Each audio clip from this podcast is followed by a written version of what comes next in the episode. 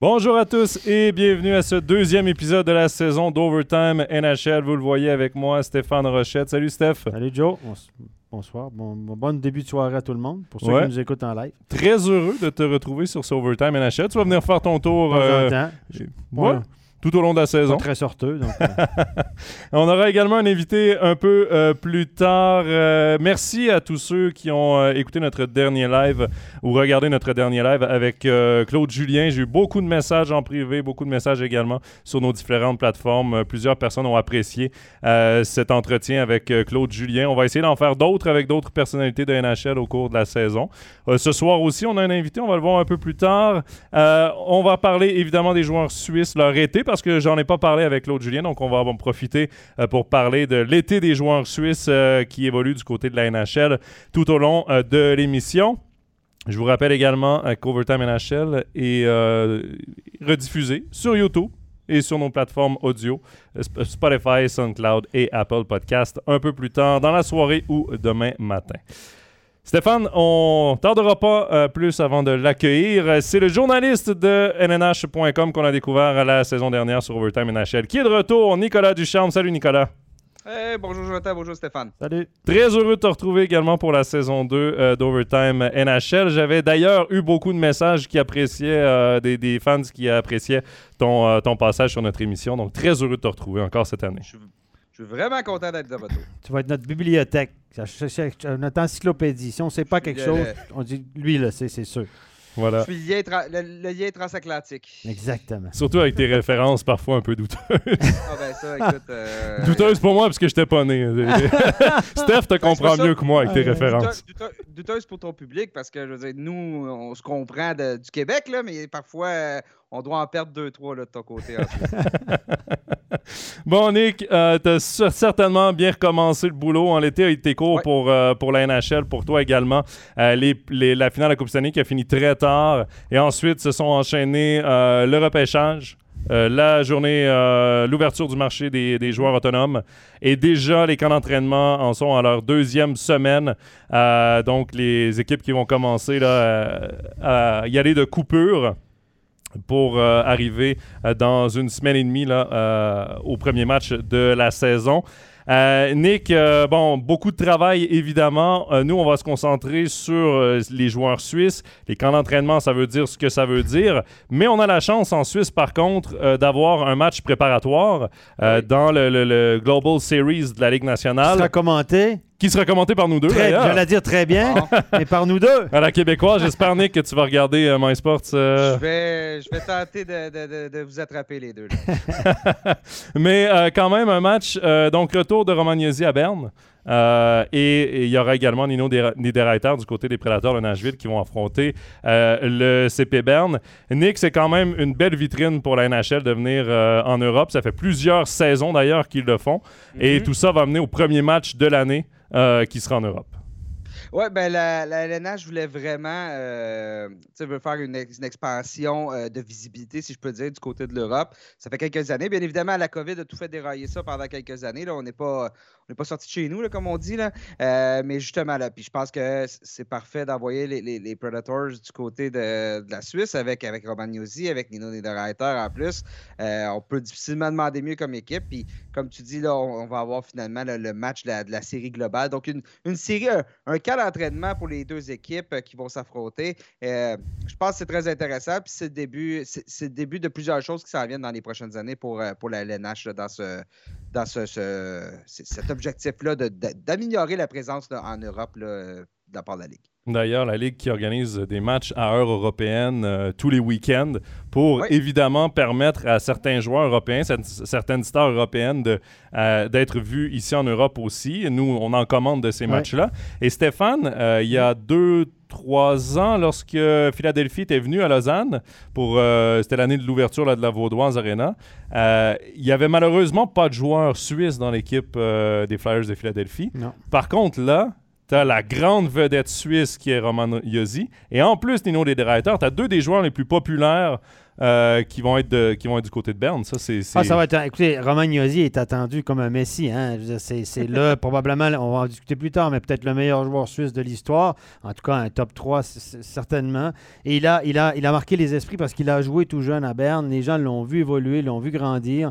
Et évidemment, c'est le petit gars de la place. Et puis, c'est, l'enfant du pays. C'est, l'enfant qui revient au pays. Hein. C'est, ça. Et Nino Niederreiter, c'est un Suisse, oui, mais c'est un gars de l'autre côté de la Suisse, de quoi, euh, qui est parti très, très tôt com- comparativement à Yossi. Donc, c'est un peu moins, euh, pas intéressant, mais euh, il y a moins d'affinité avec Nino Niederreiter. Par contre, Yossi, Yossi, son papa habite toujours la région, présent au club et tout, donc ça va être euh, tout un événement là, du côté de Berne. Parce que si je me trompe pas, au moment où Niederreiter a été drafté, cinquième au total par les Renders de New York, ça devenait le joueur suisse le mieux drafté avant Nico Oui, qui oui. l'a détrôné ensuite en étant le premier au total. C'est vraiment là qui est, qui est- parti un peu la, la légende Nino Niederreiter, euh, également aussi avec ce qu'il fait avec l'équipe nationale. C'est surtout là qu'il est euh, le plus euh, connu. C'est un match qu'on va voir donc lundi le 3 octobre à compter de 20h sur MySports 1. On y sera, euh, Stéphane et moi, pour la description de ce match, pour les, les commentaires. Il y aura également sur place notre collègue Pascal Eberhard pour les entrevues que vous pourrez voir évidemment sur nos différentes plateformes un peu plus tard dans la soirée. Donc vraiment, c'est un match à voir. Na- Nashville n'a qu'à bien se tenir, parce que je vous rappellerai que Philadelphie s'était fait battre avec presque tous les joueurs réguliers, avait perdu contre Lausanne. Mais là, ça À, à l'époque où Lausanne, à l'époque où Lausanne allait très bien. non, parce que ça va plus moins bien. Momentanément, Nick, de ce côté-ci de la- l'Atlantique en Suisse romande, il y a un petit drame autour de Lausanne Hockey Club actuellement Ah qui ouais, va pas hein, trop. c'est- ok. À deux défaites de suite, là, c'est, euh, c'est- ça va. Voilà. On recommence à. Voilà, tout, est, tout est à revoir. Mais, mais j'ai j'ai suivi récemment. C'est Berne qui a perdu contre Ajoie? Oui, Ouais. t'es Hein, au courant de ton ça, là. hockey suisse quand même, Nick? Je suis, je suis le, le plus possible le hockey, de- surtout à jouer. Je connais, que, je connais au moins un Ouais. joueur là, du côté d'Ajoie. Et d'ailleurs, celui- que- Celui qui a, qui marqué le but gagnant, c'est c'est un joueur que tu connais très bien, Guillaume Asselin. Guillaume Asselin, exactement, là, qui a joué ici à, à Trois-Rivières où, euh, où j'ai résidé, où j'ai resté, j'ai travaillé. Toi aussi, Jonathan. Donc, euh, ben oui, c'est ça. Donc, c'est- c'est ma porte d'entrée vers le hockey suisse. Puis, bon, euh, euh, t'es l'autre. Donc, euh, c'est ça, c'est- c'est ma façon de, de rester. Mais oui, je suis un peu ça. Je fais mon possible.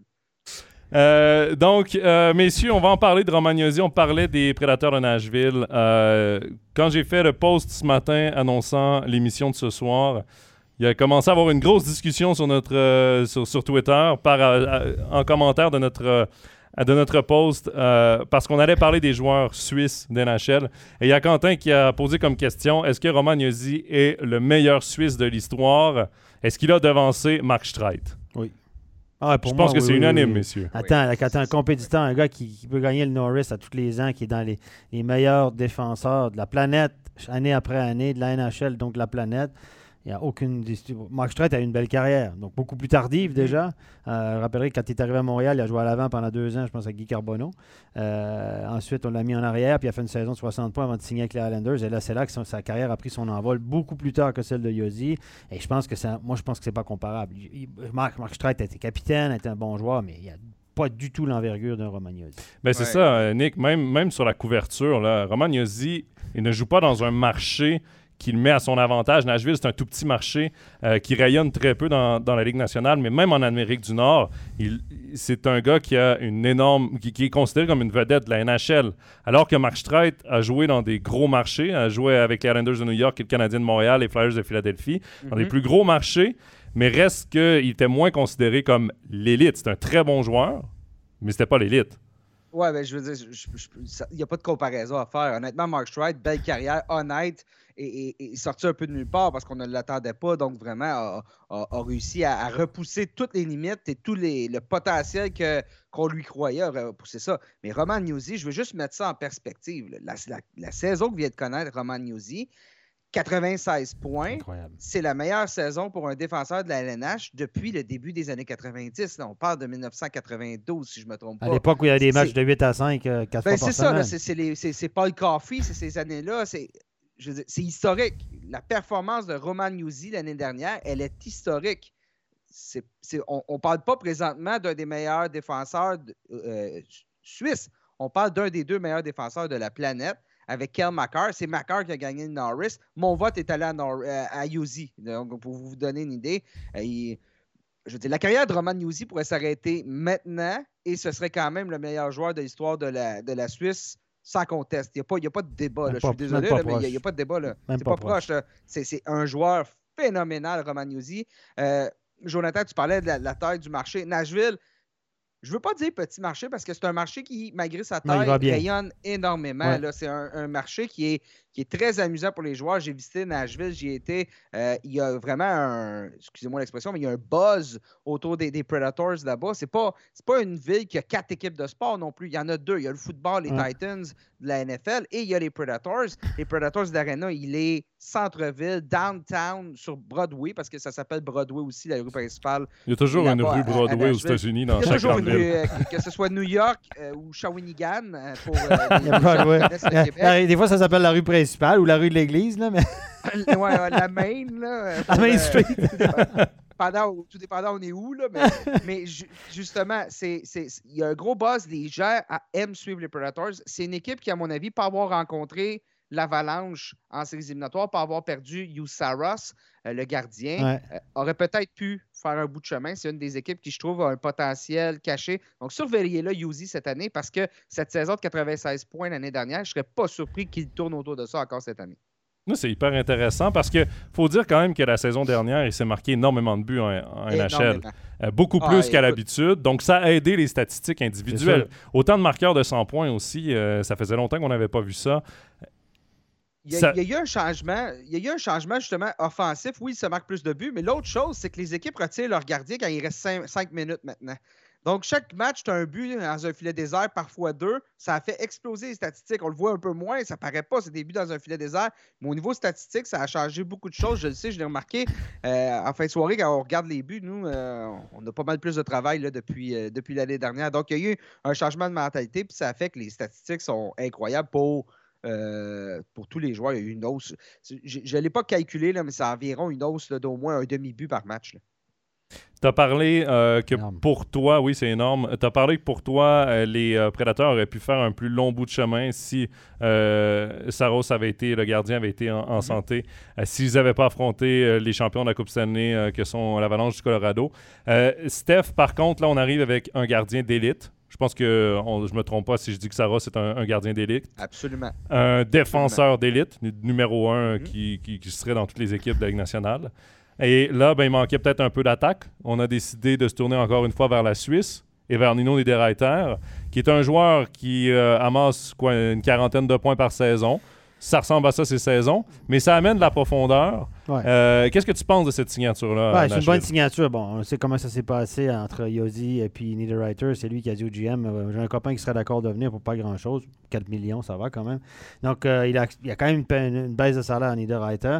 Mais moi, je- pour moi, Niederreiter, c'est un, attaquant de puissance. C'est un power forward. Quand il a été repêché, il a été repêché pour ça. hein. C'est un homme à 17 ans. Mais c'est un gars qui faisait un point par match dans le junior. Jamais affilé, affolé les compteurs nulle part. C'est un gars qui va te faire 30, 40, 50 points s'il est bien accompagné, s'il joue devant le but sur le power play, fait dévier quelques rondelles. Pour moi, c'est un joueur d'utilité. C'est un joueur qui peut rendre des services dans plusieurs facettes. C'est un joueur qui arrive dans ses meilleures années. Donc, on l'a- l'a- pour deux ans, on lui a mis une certaine pression aussi. On n'a pas accordé un 5 ans garanti. On a dit deux ans, il faut que tu prouves, bon, si tu veux signer ici, il faudra que tu performes. Donc, c'est une façon aussi d'y mettre la pression. Nino Reiter n'avait pas énormément de pouvoir de négociation, à mon avis, parce qu'il a eu des saisons euh, des bonnes, mais c'est pas un top joueur que tout le monde s'arrache. C'est une bonne des des acquisition. Ouais, ouais. c'est ça. Exact. Exactement. Mais fiable, fiable défensivement, va pouvoir euh, justement amène, amène une dimension qu'une équipe veut. Une équipe qui veut aller loin, tu veux des joueurs responsables. On regarde la Valage. Qu'est-ce que la Valage a fait l'année dernière? On a été chercher Nishushkin, qui est excellent des deux côtés de la patinoire. On a été chercher Arturi Lekonen, qui a les mêmes qualités. Si tu veux aller loin en séries éliminatoires, lorsque le hockey devient une bête totalement différente, un joueur comme Niederreiter peut vraiment être euh, utile à une équipe, justement comme les Predators, comme je disais, qui, à mon avis, peuvent faire un bout de chemin en séries éliminatoires. Euh, s'il demeure en santé, puis si, euh, si, si tout le monde pousse dans le même côté. Il faut faire les séries. Au Canada, c'est tellement, en Amérique, c'est tellement difficile de faire les playoffs. là. Sérieusement, ces playoffs, j'aimerais t'entendre là-dessus, une petite parenthèse. Là. C'était pas dans le déroulé de l'émission. Vas-y, je- je- Steph. Je, m'égare un peu, mais on devrait sérieusement, discuter. 16 équipes en playoffs là, sur 32, là. C'est rendu, c'est débile. là. Euh, Quand on voit, bon, dans l'Est, l'année passée, c'était joué d'avance, mais dans l'Ouest, là, ça se joue à Euh, sur 82 matchs, tu en perds deux de suite à un moment donné entre le 32e et le 34e match, et puis tu participes au playoff. C'est rendu fou. C'est Après, une fois que tu es en playoff, tout peut arriver parce que la, différence est tellement infime, je pense, entre certaines équipes. Mais faire les playoffs, Nicolas, c'est épouvantable. C'est, Stéphane, veux-tu que je te parle de baseball? Oui, je sais, ils sont en train de changer les règles justement pour parce que parce qu'au baseball, il y a des équipes après 20 matchs, c'est fini. Oui, parce qu'il n'y a, pas, pas si longtemps que ça au baseball, on avait 28 équipes, il y en avait 4 qui faisaient les séries. Ça. Hein, donc, euh, ça, ça, a évolué. Mais bon, euh, oui, on regarde au basketball, il y a eu des choses qui ont été amenées. Je ne sais pas, ça ne semble pas être le plan à court terme de, la LNH, je ne sais pas ce qu'on a entendu, mais euh, NHL, bien évidemment, moi je le dis à la, de ce côté-ci de l'océan, ça ne semble pas être les, les, plans de la NHL de, changer ça pour l'instant. parce que, ben, comme tu dis, l'année dernière, c'était réglé. Peut-être qu'éventuellement, il va y avoir un format, on va amener quelque chose, mais euh, ben, de toute façon, le, hockey de séries éliminatoires, je vais vendre ma paroisse, mais le, hockey de séries éliminatoires, c'est le meilleur sport éliminatoire. C'est le meilleur sport lorsque, lorsque ça compte. Euh, parfois, il ne faut pas toucher une recette qui fonctionne. Hein. Ouais, mais honnêtement, parlant de playoffs, sérieux, moi j'ai suivi encore l'année passée, j'étais au Canada là, parce que je suis venu suivre mon fils au mois de mai, mais c'est débile. Sérieux, les gars, c'est des, des, grands malades en playoff. Ah, hein. non, sérieux, c'est des. J'ose pas imaginer dans quel état ils finissent les playoffs. Les gars, sont, ils feraient n'importe quoi hein, pour, euh, pour faire les playoffs, pour aller gagner une Coupe mm-hmm. année. Le, niveau de jeu, l'intensité, les, physiquement, c'est affreux. Le, jeu est tellement plus rapide que dans le passé, que tu as des ah. contacts que tu n'avais pas dans le passé qui peuvent causer des blessures. Que l'année. Que, bon, on se retourne aux années 90, c'était de l'accrochage, il y avait davantage d'accrochage. Donc la vitesse de contact, parfois c'est des contacts accidentels, était beaucoup moindre. Euh, on a vu cette année justement des quadrilles euh, avec, euh, je pense que c'était le pouce qui, qui, avait une blessure. C'est une fracture du pouce. Bon, ben écoute, un peu de bandage, j'ai un match à jouer. C'est ça, j'ai un match à finir. Allez. Piqûre, une, deux petites piqûres, puis un petit peu rose, un petit peu bleu. Ben, les bleus, c'est pas pour ça, mais, les, en tout cas, différentes couleurs, puis ça passe. non, mais moi, ce qui m'avait surpris, c'était la liste des blessés euh, que John Cooper avait, avait donnée, là, ah. de, des blessés du Lightning quand ils, ont, quand ils ont perdu en finale. La liste est tellement longue. Le pied, la photo du pied de Valérie Nishushkin euh, au Colorado, euh, et d'ailleurs, il avait joué quand même. Pour patiner, ça allait, mais pour marcher, il est en béquille. Je, comprends pas comment il a fait pour rentrer dans le patin. Je veux dire, ça devait être enflé là, à un moment donné. Là, ils, ont, modifié son, patin. Je pense qu'on pourrait faire n'importe quoi. J'ai venu Patrice Bergeron. Poumon perforé. Ouais. Je venais de ça? Qui? à, une autre époque, à une époque, Forsberg jouait avec la rate défoncée. Là. Non, mais sérieusement. Les gars, ils risquent leur vie. Hein? C'est pas des conneries. là. là c'est gros. Et comme je dis, euh, est-ce qu'on veut changer un format que les joueurs apprécient autant que ça? Je sais pas. Je sais pas, mais ce que je sais, c'est que les joueurs l'apprécient, le format, parce que quand on est rendu en séries éliminatoires, on se donne et on se donne euh, pas à moitié. Messieurs, on va revenir un petit peu sur les, euh, prédateurs. la bonne nouvelle aussi de l'été, ça a été la, signature aussi de, de Philippe Forsberg. Parce qu'on avait peur de le perdre. Finalement, on a réussi à le ramener. Et reste que c'est une grande vedette aussi du côté de Nashville qui a connu une très très bonne saison. C'est important de l'avoir. Oui, les négociations ont été quand même assez longues, assez ardues entre les deux camps, mais finalement, je pense que tout le monde a mis un peu d'eau dans son vin. Euh, ah, il n'était pas annoncé à Montréal, lui? Ah, ben, Ils sont tous annoncés à euh, Montréal, hein? Les, joueurs annoncés à Montréal. Nomme-les, ils vont être là, là mais c'est ça. Mais, mais c'est ça. Donc, je pense que tout le monde a mis. Je pense pas que Forsberg selon le marché actuel, est un joueur de 9 millions. Donc, on a mis un peu d'eau dans son vin. Tout le monde. Parce que cette équipe-là, elle est intéressante. On a fait l'acquisition de Ryan McDonough dans une transaction aussi. On vient d'aller chercher un général en défensif qui va pouvoir peut-être enlever quelques minutes de jeu à Yuzi euh, positivement, des missions plus défensives, des mises au jeu en zone défensive pour laisser Yuzi prendre des mises au jeu offensives. ça, c'est très, très positif. Ensuite, je regarde cette équipe-là ce qui m'inquiète, Matt Duchesne l'année dernière a eu une saison incroyable. Euh, Ryan Johansson l'année dernière a eu une saison incroyable. Euh, est-ce qu'on va être capable de répéter ça? Même Yuzi, on parlons-en. à un moment donné, ça, c'est tout le temps quelque chose, un drapeau rouge qui se lève car on a trop de joueurs dans la même équipe qui ont connu une saison. La saison de leur euh, vie. Hors de l'extraordinaire. Une saison de leur vie, bien dit Stéphane. Donc, mais, mais, mais somme toute, cette équipe-là, c'est une équipe de séries éliminatoires. Et moi, je rajouterais à ça que pour l'avenir de cette équipe-là, le choix de première ronde, Joachim Kemel, moi, c'est un joueur que particulièrement qui avait attiré mon œil. Euh, c'est un marqueur de but euh, qui avait marqué 15 euh, l'an dernier en Finlande. C'est pas une ligue facile pour un jeune de 17 ans. c'est un marqueur de but et ça, du côté des prédateurs, c'est également un très bon choix qui, dans l'avenir, à, moyen terme, va assurément faire partie de cette équipe-là.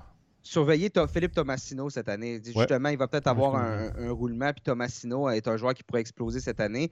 Euh, puis je, parlais de joueurs qui ont connu une saison incroyable. Tanner Janot l'année dernière. Est-ce que lui peut refaire ça? Quoi, 25 ans, 24-25 ans, Janot? Euh, donc, il y a quelques drapeaux rouges avec cette équipe-là, mais somme toute, comme je dis, avec un Saros dans les buts, un des meilleurs gardiens de la Ligue qui va probablement devant le filet pendant 84 matchs. Je vous rappelle que la saison en compte 82. Euh, ça reste une bonne équipe. Euh, j'ai euh, écouté d'ailleurs, messieurs, je vous invite à écouter le podcast de Sportsnet pour ceux qui sont, qui sont bilingues anglophones. les joueurs de Ligue nationale ont fait une tournée européenne. Ils se sont retrouvés à Paris et les gens de Sportsnet ont fait un épisode de 32 Thoughts leur podcast et ils ont rencontré Nino Niederreiter, Kevin Fiala et euh, Nico Ischier. Très intéressant. D'ailleurs, Niederreiter, sur son été et sa signature avec euh, Nashville, je vous raconte pas tout ce qu'il a dit, mais en gros, euh, il a dit que pour lui, c'était un fit parfait, Nashville. Il a joué junior avec Ryan Johansson, a joué au Minnesota avec euh, Granlund, qui donc il a déjà, il connaît très bien les deux mhm. premiers centres là-bas. Euh, il a dit euh, qu'il était bon un peu stressé à l'ouverture du marché, qu'il y avait beaucoup de joueurs dans son style. Euh, il a nommé des Palates, des Burakovsky, qui ont les deux gagné une Coupe Stanley. Et il a dit Moi, je savais que je devais attendre que ces gars-là signent pour voir ensuite les offres et voir ce qui, euh, ce qui s'offrait à moi. Et euh, les Dogs Anaheim étaient très intéressés. Finalement, ben, on connaît l'histoire. Yossi a appelé son bon ami et il est très, très content de. Il a une place dans la maison. Là, dans voilà. La, maison à Yossi, il y a un petit le housekeeper là, juste à côté. Là. La, la, le cabanon. Là. Le cabanon. ça coûtera, je te chargerai pas cher, il a dit. Ouais, Faire un prix. À, à, côté des, des, outils pour la piscine. ça, exactement. non, mais bref, il est très, très heureux de cette signature. J'ai très hâte de le voir euh, sous le maillot jaune. Euh, d'ailleurs, c'est sûr qu'il va être en uniforme. Ah, il est beau ce maillot à part ça. Ah, moi, je, je, le trouve magnifique. Moi, je, Après, moi, je... moi, je casse la rip dans l'émission, vous avez remarqué, je change de sujet. mais, euh... mais sérieux, le maillot. Sérieux. Moi, Nicolas, qu'est-ce que tu en penses? On parle des maillots souvent, mais. Honnêtement, moi, c'est le, le branding complet. Là, je vais utiliser le mot, mais c'est le branding complet de cette équipe-là qui, je trouve, est, génial. Music City, quand on parle d'une équipe qui s'intègre dans sa, dans sa, sa communauté, ce qui n'est pas nécessairement facile parce qu'on regarde, il y a des équipes qui sont là depuis longtemps, mais Nashville, ça reste que c'est un club qui, euh, qui, est né en 98, qui a pris un peu de temps à se mettre en branle. Mais c'est à l'image de la ville. Nashville, c'est la ville qui a la plus forte croissance dans l'est des États-Unis, à l'est du Mississippi. Donc, ça va avec la ville, ça va avec la culture country. Je veux dire, ici, ils s'écoutent de, de la, musique country. Euh, trop, mais... Euh... ah, t'es comme moi là-dessus? ah, non, seconde! Un peu, là, mais, un peu, mais parfois, il y a un peu d'abus. Oui, on est d'accord. On va, va pas commencer à parler de ça, mais, mais c'est une ville... J'ai visité la ville, c'est une ville de party. C'est le Vegas, c'est le Vegas de l'Est, c'est le Montréal du Sud. Euh, ça, ça, vaut la peine d'aller à, à, Nashville et vraiment... Cette ville-là a vraiment adopté les Predators, donc c'est tentant pour un joueur à ce moment-là d'appeler quelqu'un et de dire écoute, je vais prendre un rabais d'un million, là, puis je vais signer là parce que je trouve que ça a l'air d'une place euh, amusante à jouer. Nick, euh, tu devrais devenir, euh, si jamais ça marche plus dans le hockey, si tu veux te réorienter, agent de voyage, parce que moi, tu m'as donné le goût d'aller à Nashville. Tu l'as très bien vendu. Exact. Non, mais c'est vrai. mais tu ris parce que. Je suis pas sûr que mon foie pourrait tolérer une virée de vivre à Nashville. Juste.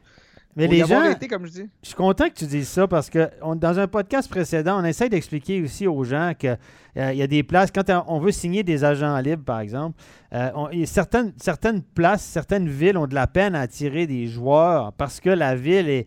C'est trop nord, il fait trop froid. On, parlait d'Edmonton, hein, Edmonton, mm-hmm. Calgary, Winnipeg, Buffalo. Il y, a des, il, y a des, villes qui sont pas sexy pour les joueurs. Puis les joueurs ont des, certains joueurs ont des clauses de non-échange dans des villes pas sexy. Puis d'autres veulent carrément pas parce qu'ils ont une vie, ils ont une famille. Tu dis, il y a des gars qui sont d'accord d'avoir un million de moins pour aller là parce que c'est plus sympa. C'est une réalité en NHL. Les femmes aussi. Les femmes. Les femmes ont, on leur mot à dire aussi. Les épouses des joueurs, puis c'est correct, puis la famille, puis c'est pas différent de nous. Là. Non, c'est ça. On, me suggère d'aller travailler, par exemple, dans le Grand Nord, ici au Canada. Je, vais y passer deux fois euh, avec ma famille. C'est pas différent pour les joueurs de hockey. C'est pas différent. Puis tout le monde est différent. Il y en a qui aiment les plages. Il y en a qui aiment euh, le golf. Il y a des joueurs que euh, euh, bon, peut-être moins présentement, mais à une certaine époque, euh, l'Arizona, où il y a de superbes terrains de golf, ben c'est ça, parce que durant la saison morte, tu vas être sur le terrain de golf matin, midi, soir, à part les moments où tu t'entraînes. Euh, Los Angeles, qui est une ville très urbaine, c'est pas fait pour tout le monde. Puis à l'inverse, regardez Evander Kane qui vient de signer à Edmonton. Pourquoi? Bien, là-bas, c'est l'entourage chez les joueurs qui sont là qui lui ont donné le goût. Je pense pas que c'est euh, le West Edmonton Mall, là, le, le grand centre d'achat qu'on a là-bas. Il y a une patinoire au milieu, puis aller patiner Il y a une l'après-midi. patinoire au milieu, donc tu as des heures de glace euh, infinies. C'est ça, mais, euh, c'est vrai. ton- on- Je m'en ai demandé, ton gars, tu déjà joué au, au tournoi de hockey qu'il y a là? Il y a un tournoi de hockey Pee-Wee, je crois. Le là, Brick, le, là? le Brick, là. Rick, non, il l'avait pas fait cette année-là. Ouais, il l'avait pas fait, Non, ouais, non, assez non. prestigieux. Ouais, ouais. Et, et- et à l'inverse, tu sais, euh, Jonathan Huberdeau a dit cette année que Montréal, il ne serait pas nécessairement vu venir jouer à Montréal parce que la pression est énorme pour un francophone, pour un Québécois à Montréal. Donc, c'est toutes des bêtes différentes, les joueurs de hockey. Donc, quand tu arrives et tu crées un environnement qui est gagnant, c'est là que tu vas attirer des joueurs plus que parfois un million de plus par année. Nick, On t'as n'a par- pas, on n'a pas tous les mêmes problèmes dans la vie. hein. Non. Non, non, non, moi, non, moi, pour un million. euh, Un million, tu irais dans le Grand Nord, toi? hein? Moi, je suis prêt à y aller aussi. Peut-être. pas. Moi, Une je- année ou deux. Moi, je joue dans le centre commercial Edmonton pour un million, avec plaisir. T'as parlé d'LA, euh, j'en profite parce que t'as parlé de Los Angeles et on va parler également de Kevin Fiala qui a été échangé par le Wild du Minnesota. Euh, si je me trompe pas, c'est un agent libre avec compensation. euh, Avec- ouais. Donc, euh, ses droits restaient au Wild, mais il n'avait pas nécessairement de place pour Kevin Fiala sur le plafond salarial puisqu'ils ont racheté euh, Zach Parisé et Ryan Suter. C'est un autre qui a connu sa meilleure saison en carrière. Ah. ça. Un autre, Pas ben, en même temps, il l'a connu au bon moment parce que ça lui a permis de signer le plus gros contrat de sa carrière du côté de Los Angeles.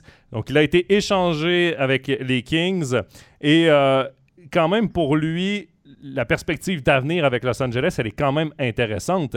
Nick, c'est une équipe qui est en développement, qui dès cette année-là euh, regarde pour les playoffs. Euh, beaucoup de talent au centre avec euh, Kopitar et Dano.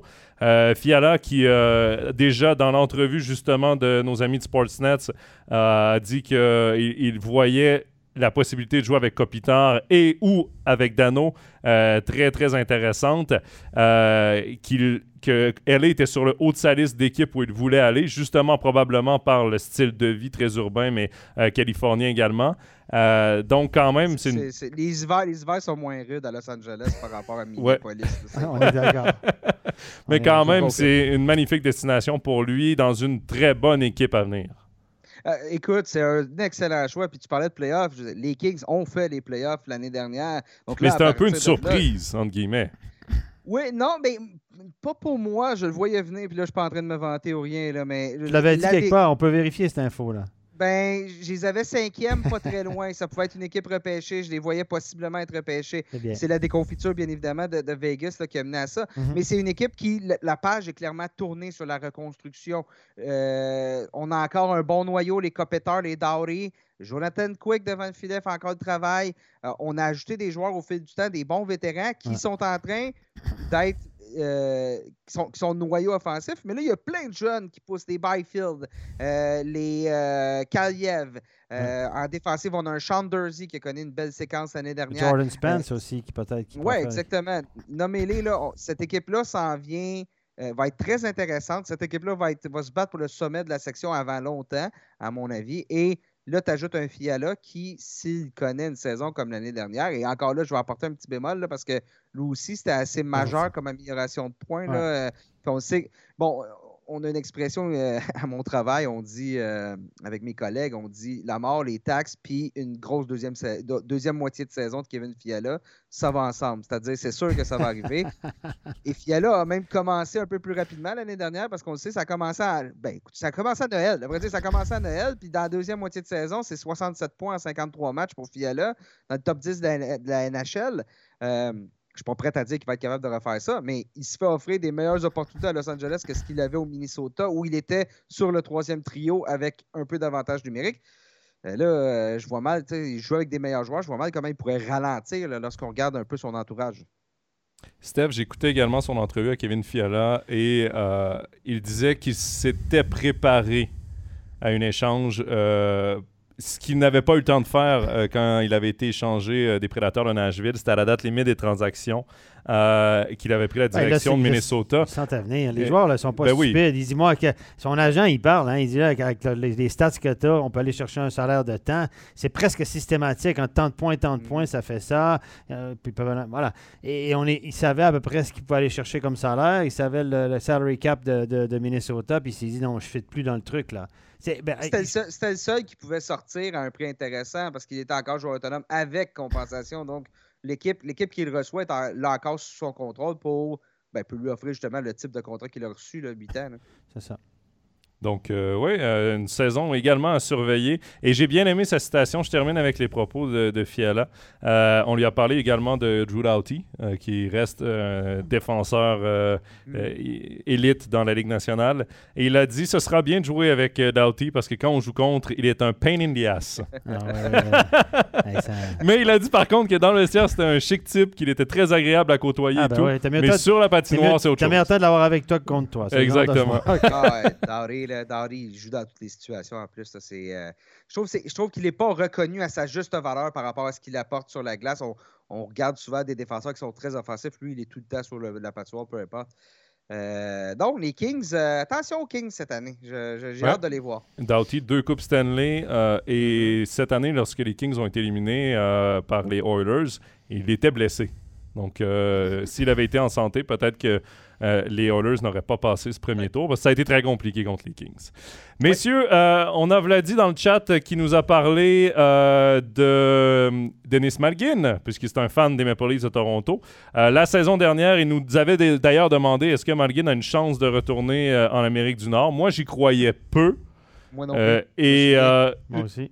je pense qu'on y croyait tous Moi, pas. je suis comme vous, les gars. Je- Il, il a connu une très bonne saison à Zurich. Magnifique. Non, non, magnifique. Il- À Lausanne aussi. dominant. À Lausanne aussi. Oui, à Euh, Lausanne aussi, mais il était retourné euh, du côté de la. euh, non, il, Non, il- non, non. il était, il était Ah. pas retourné? Non, non, non. Il est passé de Lausanne à, à Zurich. C'est vrai. Ouais. C'est ma mémoire Et qui puis, me fait défaut. euh, non, mais. Mais- Dominant ici. Oui. Et je pense que c'est le manque peut-être de, de- d'espace euh, sous le plafond salarial qui a permis, qui a fait que, OK, on ramène un gars qu'on connaît, qui nous coûtera pas trop cher, qui veut revenir et avoir sa chance. Et ça évite d'avoir à surpayer un gars. Parce que les Maple Leafs avaient encore ses droits à Dennis Malgin. Donc, tu surpayes pas sur le marché des joueurs autonomes et tu sais ce que tu vas avoir pour Dennis Malgin, qui a été dominant en Suisse.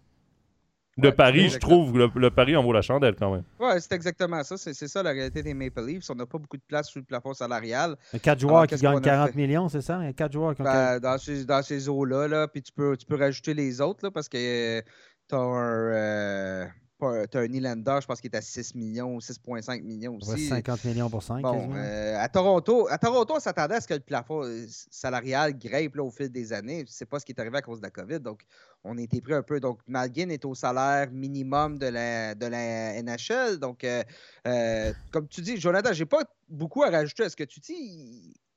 Tu as bien résumé ça. On a encore ce joueur-là sous contrôle. Il veut venir ici. Il va prendre un salaire qui n'est qui est pas important sur notre euh, masse salariale. On sait un peu à quoi s'attendre de lui. On se croise les doigts. On espère que ça fonctionne. Est-ce qu'il Parce va- que de toute façon, Est-ce qu'il ça va jouer prend, en ça haut? prend- Ben oui, je pense, oui, oui. Je pense Si qu'il va jouer avec le- les Maple Leafs s'il va commencer la Ben, saison. J'ose espérer qu'on lui a donné cette garantie-là parce que tant qu'à jouer, c'est un contrat à un, un volet, j'imagine qu'il a signé. Je n'ai pas regardé. Ouais, là, mais il a peut-être une petite clause, justement, que s'il Ben, redescend, ça, il il y a peut une clause quitter. ou si on l'envoie dans la Ligue américaine, ben écoute, euh, c'est correct, mais je vais aller en Suisse, là, c'est- plus intéressant. Là. Ça, c'est sûr. Non, mais euh, Denis euh, Malgin, bon, Vladi nous parlait de son premier match parce qu'il a joué hier contre le Canadien de Montréal, un, un match préparatoire. Un but, une passe. Faut quand même pas se fier au match préparatoire. Non, non, on va se garder une gêne. euh, parce que le Canadien avait vraiment pas une équipe de la Ligue nationale de hockey. Ben, est-ce qu'ils ont une équipe de- durant la saison? Est-ce qu'ils auront une équipe de la Ligue nationale de hockey? C'est la grande question. Moi, je suis, je suis salaud, j'en sais. Mais est-ce que. Est-ce Je, que... me demandais, je me demandais, Stéphane, combien de temps ça allait prendre avant que tu, tu y ailles d'une réplique assassine. D'une la déclaration choc? Non.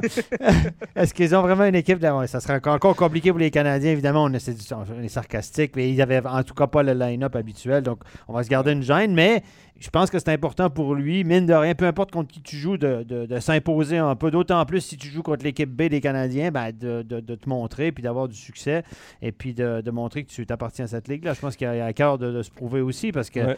euh, mine de rien, on n'en tient pas compte, mais si ça a bien été dans les matchs amicaux, euh, c'est un plus. Ben, c'est ça, c'est que il, il arrive pas en, en- en s'assoyant sur le fait qu'il a un one-way contract, qu'il a déjà joué NHL. Au contraire, j'ai l'impression, au vu de ce que, de ce que j'ai, les, les peu de séquences que j'ai vues, c'est un joueur qui continue d'utiliser bien sa vitesse, qui a été euh, de qui a été de toutes les belles actions des Maple Leafs, de son trio. Euh, donc, il veut gagner des points, il veut faire Ouais. sa place en NHL, il sait ce qu'il faut pour la faire. Pour moi, je pense que c'est un gars qui fait un pas en arrière pour mieux pour re- se relancer. Parce que 750 000 en NHL, on s'entend que c'est des peanuts. Il va y rester 35% de ça. Il, va faire, il faisait trois fois plus à Zurich, probablement, net. Donc, on s'entend que lui, au niveau financier, cette année, il va manger de l'argent, comme on dit. Il va manger un, mi- demi-million, c'est certain. Donc, il fait un pas en arrière au niveau de sa- ses conditions salariales pour aller jouer dans une meilleure ligue, pour tenter de se relancer. Parce que s'il fait le job cette année, ben peut-être qu'il va aller chercher un 2-3 millions l'année prochaine quelque part ailleurs euh, et pas pouvoir relancer sa carrière avec un rôle différent dans une autre organisation éventuellement. Tu vois ça comme ça un peu, Nicolas? Ouais, puis j'ai vérifié, c'est un contrat à un volet. Là, donc, euh, s'il est envoyé dans la Ligue américaine, gagner c'est- au moins c'est 700. plein salaire. Là, donc, euh, au moins, il est assuré de, de- de- de toucher cette somme de 750 000 Mais comme tu dis, j'ose espérer qu'il y, y a une clause échappatoire si, si jamais on veut l'envoyer chez les, chez les Marlies. Mais oui, c'est ça. Puis il y, a- il y a toujours l'attrait, j'imagine, de la, la NHL. C'est la meilleure ligue au monde. Donc, tu veux évoluer. Tu te retrouves avec les, les Maple Leafs de Toronto qui sont des aspirants à la Coupe Stanley. Il n'a pas signé, pas signé avec un club de deuxième ordre, il a signé avec euh, des aspirants à la Coupe Stanley. Euh, donc, au pire du pire, ça ne fonctionne pas, on retourne à la maison. Moi, Sinon, moi je vais ben, ça va être ma, deux- ma deuxième remarque salaud de la soirée. Les aspirants à la deuxième ronde des playoffs. ouais, ben là, euh, ben là c'est juste, juste depuis 2004. là. je trouve que tu es, Je suis dur, hein? court dans, t'es- t'es court dans ton évaluation. Ouais, c'est ça. Mon échantillon est pas là. Euh, Vladi, nous, dit Tavares s'est blessé. Euh, c'est vrai qu'il ne commencera pas la saison de John Tavares, euh, donc peut-être une chance pour Denis Malgin. À voir si les Maple Leafs veulent l'utiliser au centre, parce qu'ici en Suisse, il était utilisé au centre euh, du premier bloc avec Zurich. À voir si les Maple Leafs vont le mettre au centre, mais il y a aussi Alex Kerfoot qui est au centre, qui peut remplacer sur le deuxième trio. Austin Matthews sur le, sur le premier. À voir si Malgin pourrait être utilisé au centre ou à l'aile. Vois-tu, présentement, Morgan, il est utilisé, euh, avec la blessure de Tavares, Morgan est utilisé au- dans les entraînements sur le deuxième trio avec Kerfoot et Nylander. Bon, si c'est le cas, euh, vas-y, amuse-toi. Plus belle que audition qu'il peut avoir. Ça peut être payant, là, c'est ça. C'est la meilleure audition possible, très bien résumé. Et il ne faut pas euh, oublier euh, non plus que c'est la dernière saison de contrat de Kyle Dubas, le directeur Ouais. général des Oui. Maple Leafs de Toronto. Ouais. Et la dernière fois qu'on a vu un directeur général commencer euh, une saison sans contrat pour l'année d'après, c'est Marc Bergevin l'an passé. On a vu comment ça s'est terminé. Euh, ça, c'est un autre... euh, Ouais, bien, on s'entend que la- pour, un, pour un GM, la dernière année de contrat, c'est une année. Si tu, tu peux pas préparer l'année pour quelqu'un d'autre. Soit tu le Non. renouvelles en début d'année, puis tu donnes un vote de confiance, ou soit tu ne renouvelles pas, puis tu lui dis plus ou moins en novembre, euh, si ça marche pas, tu es parti, puis parce qu'il faut engager quelqu'un qui prépare l'année d'après. Oui, ouais, effectivement. Donc, ta dernière année. si, si jamais on, ça ne fonctionne pas, on ne renouvelle pas Dubas, j'ai l'impression qu'on va sortir la boule de démolition là, du côté de, de Toronto pour refaire cette équipe-là. Parce que c'est pas vrai que si Dubas n'est pas renouvelé, que Sheldon Keefe, qui est son entraîneur à lui, là, ils sont ensemble depuis qu'ils sont dans le junior, c'est pas vrai qu'il va rester là. C'est sûr qu'il va se faire dégommer lui aussi. Donc à ce moment-là, euh, il reste quoi de cette équipe-là? C'est sûr qu'on va repartir à zéro. Euh, ce qui ne sera pas facile parce qu'il y a de la clause de non non-échange là, dans cette équipe-là au pied carré. Mais, mais oui, donc euh, Dubus, euh, faut pas oublier une chose, là, puis Stéphane, tu étais méchant tantôt avec la deuxième ronde, mais il reste qu'ils ont. Les, les Maple Leafs ont perdu en sept matchs contre les doubles champions de la Coupe Stanley Oui, oui, et non, les éventuels Ils n'ont finalistes. pas eu un bon tirage. Il n'y a pas eu de chance, honnêtement. C'est ça. Moi, moi, je l'ai dit, j'ai dit, touchez à rien. là. Cette équipe-là Une bonne a quelque chose et peut-être capable. Là, c'est une question cette année, c'est les gardiens, bien évidemment. Samson. Ah non, mais ça, tu vas me Euh, l'expliquer. Bon, parce que ben, moi, on va en parler justement. C'est- on Ah, voulait parler des gardiens. Il y a eu une grosse valse des gardiens cet été. Ah, mais- Euh, et les Maple Leafs ont décidé, bon, on on- Samsonov on et pas re-signé, on pas re-signé Jack Campbell, qui est parti du côté d'Edmonton, et on va chercher Matt Murray, qui, euh, bon, oui, a gagné deux coupes cette année avec Ouais. les Penguins de Pittsburgh, mais on s'entend qu'il est plus l'ombre de lui-même. Et les blessures l'ont rattrapé beaucoup, euh, et ça Ouais, explique pourquoi euh, ça a été aussi difficile pour lui. Et il y a Samsonov, qui était le gardien d'avenir des Capitals et qui a été euh, chancelant l'an dernier, on va le dire euh, comme ça. Et les, les Capitals ont décidé de jeter la serviette dans son cas Donc, et euh, de, de s'en débarrasser tout simplement. Est-ce que les Maple Leafs ont vraiment une chance avec ces deux gardiens-là? C'est pas, pour moi, c'est pas deux gardiens élite NHL. Ma lecture de la chose, c'est juste c'est la suivante. C'est à une époque, on disait que Frédéric Anderson n'était pas un très bon gardien. Puis à Toronto, il avait des superbes chiffres. Même si, selon ce qu'on disait, ce n'était pas le cas, c'était pas un bon gardien. Jack Campbell était un gardien de troisième ordre lorsqu'il est arrivé à Toronto. On en a fait un numéro un. Il est parti maintenant avec un beau salaire à Edmonton. Et là, c'est Ilya Samsonov et Matt Murray, deux gardiens euh, qui viennent de connaître de, moments très difficiles, encore plus pour Matt Murray, qui arrivent. Ce qu'on se dit, c'est si on le fait avec un puis si on le fait avec l'autre, on est capable de le faire avec un de ces deux-là.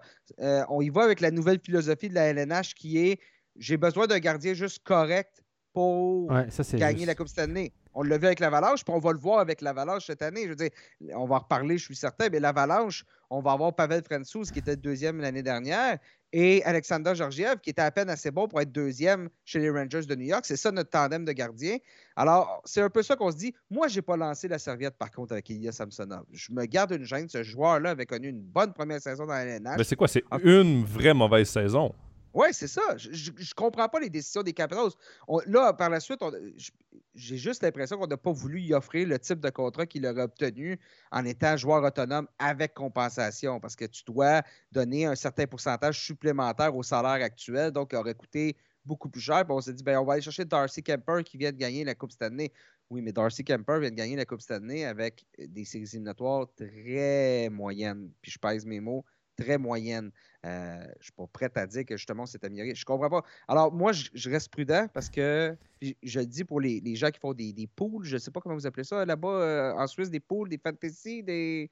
Les poules de hockey. Les hockey ça s'appelle Hockey Manager. Euh, ah bon, ceux qui sont dans Hockey Moi, je le dis, Samsonov, allez le chercher. Ça pourrait être le coup de circuit cette année. Là. Son salaire, son potentiel, ce qu'il a fait dans le passé, dans un nouvel environnement, attention, attention, ce joueur-là pourrait exploser à mon avis. Puis si c'est le cas, ben attention au Maple Leafs. C'est une très bonne équipe. Moi, je reviens sur ton truc, sur la nouvelle tendance, c'est qu'il n'y a plus mm. personne dans NHL qui va mettre 10 millions, comme Montréal a fait avec Carey Price, 10 millions par année pour un gardien. On se dit, on n'a pas besoin de mettre autant d'argent autant d'une aussi grosse partie, un, un, aussi gros pourcentage de la masse salariale sur un bon gardien.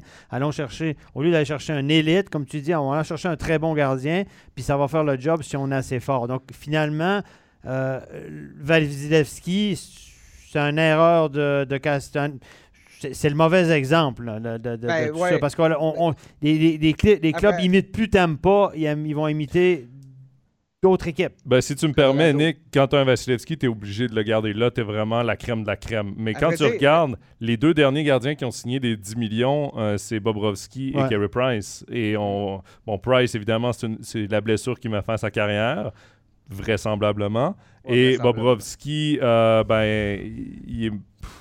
C'est difficile depuis qu'il a signé ce contrat-là. Il, est parti dans le sud puis il a perdu le nord. noter celle-là. On la note. C'est noté. mais oui, effectivement. Mais, mais euh, Vasilevski, à vrai dire, c'est que Vasilevski est probablement le seul gardien qui, peut dire Moi, je vaux cette somme-là. Parce que la réalité, c'est la suivante c'est que si tu mets 10 millions pour un gardien qui va jouer au final 60 matchs, maintenant, c'est ça l'autre tendance c'est qu'on essaie de donner le plus de repos possible à nos gardiens. Donc, des gardiens qui avaient été devant le filet pour 70 matchs, Maintenant, c'est 62, 63, c'est le maximum d'utilisation. Puis même, on essaye de garder ça sous les 60 matchs. Donc, euh, mettre 10 millions pour un joueur qui ne va jouer que 20, 80, euh, peut-être même 75% de ta saison, ben, tu es mieux de prendre euh, le 4 millions de plus puis de le mettre dans un joueur qui va mettre qui va être avec toi pendant 82 matchs. Donc, c'est la, c'est la, la, réalité. La nouvelle réalité. L'autre point aussi, ben, c'est que. J'ai oublié ce que j'allais dire. je, me suis perdu dans ma tête, mais c'est ça. Toi aussi, t'as perdu le nord. la, cassette, la cassette en arrière, ça va revenir. non, mais, non, mais c'est ça. Puis il y a, y a, plusieurs. Ce qui fait qu'il y a des excellents adjoints qui font des, salaires très minimes, qui réussissent à faire le travail aussi, qui, qui l'ont prouvé. Ah, c'est ça que j'allais dire. L'autre point, on en a parlé tantôt, il se marque tellement de buts en comparaison à il y a 10 ans, 15 ans dans la LNH, que tu es capable de, de gagner un match 5-4 tu es capable de gagner un match 6-5. Donc, quand même bien que ton gardien n'est pas le meilleur de la LNH, puis il permet 3 buts, 4 buts par match, en permet un de temps en temps. Ton attaque en avant va aller en marquer 5. Donc, C'est- intéressant. J'ai entendu ça souvent, puis on remarque ça, mais à Edmonton, on n'arrête pas de dire que ça fait 20 ans qu'on cherche un gardien à Edmonton. Depuis Grandfure, on n'a pas eu de bon gardien. Talbot, ça n'a pas marché. Smith, ça n'a pas marché. On dit Joseph, toujours. Curtis Joseph. Curtis Joseph. Ouais, OK. Mais, le, mais toi, à Toronto, on cherche un premier gardien. On dit toujours, tu peux pas gagner une coupe si tu n'as pas un gardien dominant, un gardien de concession.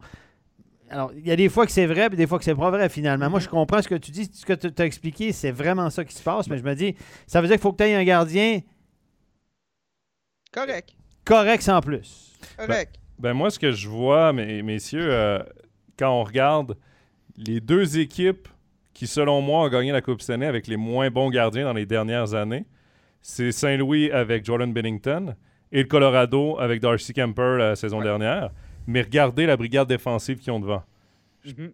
Et je pense que Ouais, c'est cette que- mentalité-là. Quand tu sais que tu as un top 6 incroyable, Ouais. ben, tu te permets d'avoir un Jack Campbell devant la cage et tout ça. Mais quand tu demandes à Jack Campbell de- d'être exceptionnel parce que devant lui, tu pas assez pour te payer un top 6 incroyable, Mhm. c'est là qu'il devient un gardien où est-ce qu'il y a plus de points d'interrogation puis qu'on se dit, ah, il nous faut un premier gardien. Il faut peut-être plus un top 6 digne de ce nom qui va protéger ton gardien un A, un B, parce que c'est la nouvelle tendance d'avoir un, un A, un B, un peu comme t'expliquais, le- Mhm. un qui joue 50 matchs, l'autre en joue 30. Ben, si tu as un top 6 devant qui se tient puis qui reste en santé, c'est là que tu peux vraiment faire des ravages. J'ai gagné une coupe avec un gardien que tu fais Ah ouais, Jordan Bennington gagne une coupe Stanley. Moi, c'est pas le premier gardien que je prends dans- dans- si je refais un draft. draft. là. Je veux veux pas faire de, comparaison trop euh, peut-être un peu extrême, peu importe, mais regardez au, football, américain de votre côté. le botteur est tout le temps un des joueurs les moins payés dans l'équipe. Par exemple, quand on regarde le nombre de points marqués, ben, un botteur, euh, lorsqu'on a besoin de sa botte, euh, chaque match va faire 3 4 placements, donc c'est 12 points, c'est 9 points par match.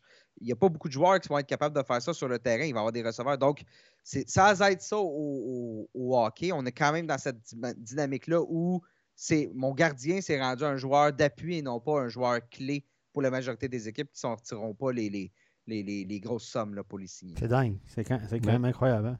Mais à voir, ce sera intéressant de suivre les deux gardiens des Maple Leafs de Toronto. Et moi, tu parlais Ils ont, que. un petit- ils ont un petit peu de pression, les deux gars, moi, un je petit pense. peu, un petit peu. Mais tu parlais que ça te surprenait le choix des, des, euh, des Capitals de Washington. Ce qui me surprend aussi, c'est que Darcy Kemper n'est pas jeune jeune. Alors que Samsonov et Vanacek étaient deux gardiens, euh, Vanacek étaient deux gardiens euh, assez jeunes euh, d'avenir pour les Capitals et on décide d'y aller avec un gardien qui a 34 ans, je crois, Darcy Kemper.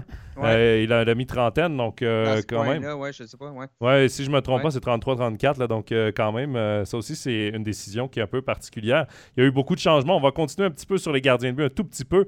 Il y a également euh, le Wild du Minnesota qui a échangé euh, Cam Talbot, justement, qui avait, ça n'avait pas marché à Edmonton, qui a connu une grosse saison la saison dernière à, au Minnesota. Et là, on l'envoie du côté d'Ottawa. Gros été pour euh, les sénateurs Ottawa. d'Ottawa. Et euh, là, ben, on décide d'y aller avec Cam Talbot, qui est encore là, pas vu nécessairement comme un gardien élite, mais qui, devant une équipe qui est en constante progression, pourrait peut-être obtenir encore une, une bonne saison, mais son top 6 devant lui est peut-être pas, euh, pas le meilleur de la Ligue nationale, on va, on va se dire comme ça. Oui, c'est exactement ça. Les sénateurs, belle amélioration. On l'avait dit, les joueurs ont été voir le directeur général Pierre Dorion, puis on dit là, ça serait le temps d'appuyer sur l'accélérateur, la reconstruction. là, les jeunes sont là. Euh, là, sort les, comme on dit, sort, sort le, le portefeuille, là, puis va nous chercher quelques, quelques vétérans qui vont pouvoir nous aider. C'est ce qu'on a fait avec euh, l'arrivée de Claude Giroux. On a, euh, je vais utiliser le terme, on a volé les Blackhawks de Ah. Chicago Ah oui. En allant chercher. Alex de Brincat. Bon, les Blackhawks ont décidé qu'ils reconstruisaient, eux qui étaient déjà pas mal au cœur d'une reconstruction déjà. Ouais, donc, on a un peu jeté à l'eau le, on a jeté euh, le bébé avec euh, l'eau du bain. Euh, mais, mais bon, alors on était chercher Alex de Brincat, qui est un marqueur de 40 buts. Cette attaque-là, là, on en revient à ce qu'on disait. Si ton attaque te donne 6 buts par match, 5 buts par match, ben, si ton gardien permet deux mauvais buts, un mauvais but, tu vas probablement pouvoir survivre. Cam Talbot avait connu une superbe saison l'année dernière au Minnesota. Il s'est fait ravir son poste par Marc-André Fleury. À mon avis, ça a été une erreur de la part du Wild parce que le Wild, justement, n'a pas été loin en séries éliminatoires. Fleury n'a pas eu des statistiques incroyables. Puis même, je pense que Talbot a gardé le dernier match de la série. Donc, euh, Hmm, donc les sénateurs vont chercher. Talbot, a, Talbot a commencé les séries. C'est lui qui était le gardien d'office au Minnesota. C'est lui Je qui a joué les, pas. premiers, les premières défaites, si je me trompe pas, c'est Talbot. Je pense pas, Jonathan. Je, je crois que tu as tort. Je vérifie. Ils sont Ben, allés- ils sont allés chercher pour ça, il me semble. Vérifie mais- parce que euh, si- j'ai écouté une entrevue de Marc-André Fleury, puis il revenait justement sur le fait que Talbot avait commencé euh, les playoffs. Puis je pense qu'après quelques défaites, ils l'ont changé pour Fleury. Pendant Laisse-moi que vous- laisse-moi le temps. Là. Pendant que, vous, Vas-y. pendant que vous vérifiez ça, les Euh, gars, les ben, je, te, je te confirme que t'as tort parce que Talbot a joué juste un match en séries éliminatoires. C'est lequel? Tu es-tu capable de Euh, voir ça? euh, je peux te sortir. Euh, je peux te sortir la date, mais là, je sais plus exactement. Attends une minute, attends une minute. C'était le match du 12 mai, OK? Donc, euh, attends. Continuez, messieurs. Puis je Ouais. Bon, Mais moi, je, reviens au sénateur d'Ottawa, Vas-y. parenthèse. On a, ti- on a signé Tim Stutzley, si j'ai bien, j'ai bien suivi. Euh, on a donné un gros contrat à un certain Tim Stutzley qui a fait fini Ouais. ses trois ans, les trois, ses trois, euh, euh, son entry level de trois ans maximisé en Non, million. Studley, il reste une année. Là. Son contrat, il devient actif l'année prochaine. OK, donc cette année, il gagne que 1 million avec les plus bonus. Puis l'année tout prochaine, on lui a donné combien? Un, un contrat qui ressemble à Suzuki? Euh, 8 points quelques millions, ouais. Pour 8 ans, hein, c'est ça? Ouais. Ça, c'est un contrat comparable à celui de Jack Hughes à New Jersey. On est dans, on est dans les mêmes eaux, ouais. Et Nico Ischier. Et puis, euh, on est rendu là euh, en. C'est- hein, moi, je trouve ça incroyable. Ouais. Jonathan, tu vas me devoir une bière. J'avais raison dans le cas de Cam, Talbot, Marc-André Ben, Fleury. Donc, c'est- vraiment Marc-André Fleury. Là. Nick, euh, je te la mets au froid. Tu viens la boire quand tu veux. Ah! Hey, Jonathan, j'y repense, là. Ça va être un vin suisse, s'il te plaît. Ah, ben écoute, je vais t'en amener un parce que je viens au Québec plus vite que toi tu vas venir en Suisse. Je vais t'en amener un pour me faire pardonner. les bons comptes euh, font les oui. bons amis. Oui, oui, oui. Et, et Stéphane, je, je rajoute ce que tu dis. Euh, la réalité, c'est que présentement, ce que je vois dans, dans- dans la LNH, c'est que les équipes offrent de très longs et très, ce qui sont présentement des très lucratifs contrats Ouais. à leurs meilleurs éléments qui sont jeunes, dans une optique où éventuellement le plafond va monter, puis il va monter quand même de façon importante parce que là, le rattrapage, on le sait, avec la COVID, les joueurs avaient demandé aux équipes de garder le plafond virtuellement à 81,5 millions, même si les revenus Ouais. étaient inférieurs à ce qui. Donc, en gros, là, pour, faire, pour faire court, il aurait fallu que le plafond descende parce que les revenus étaient moindres. Ouais. On le sait dans, dans la NHL, c'est 50-50 les revenus euh, entre les propriétaires et les joueurs.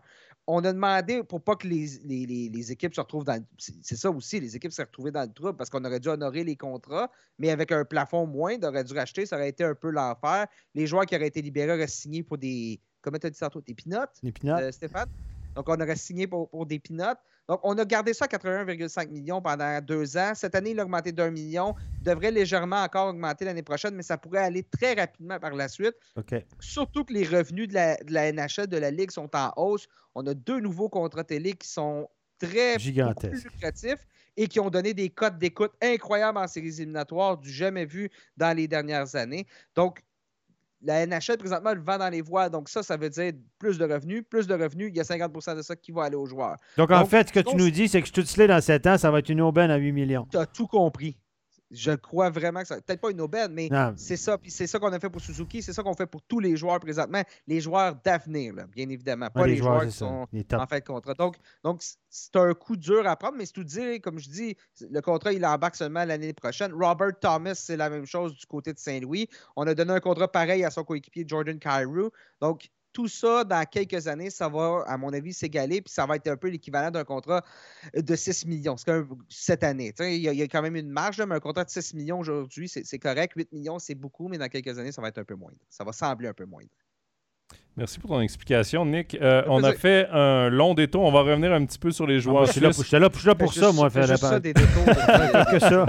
Aïe, aïe, aïe. On se croirait à Montréal. Que des détours, hein? ouais, Et qu'on arrange.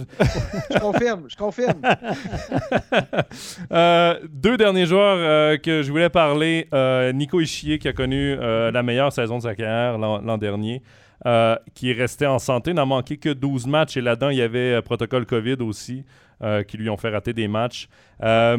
Est-ce c'est encore un jeune joueur, Nico Ischier, mais là, Steph, est-ce que tu penses que vraiment il s'est établi? C'est peut-être la saison tournante dans sa carrière qui l'amène au statut où il est, premier joueur de centre ou deuxième joueur de centre, parce que là, il y a Jack Hughes, mais un joueur de 70 points, un, un joueur, un des, des meilleurs two-way center. C'est quand même ce qu'il est.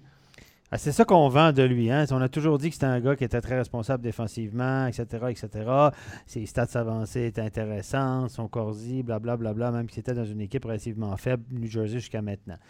Euh, moi, je persiste et je signe en disant que Nico Ishier, c'est un très bon joueur de hockey, mais c'est en tout cas pas, il n'y a pas la valeur d'un first overall.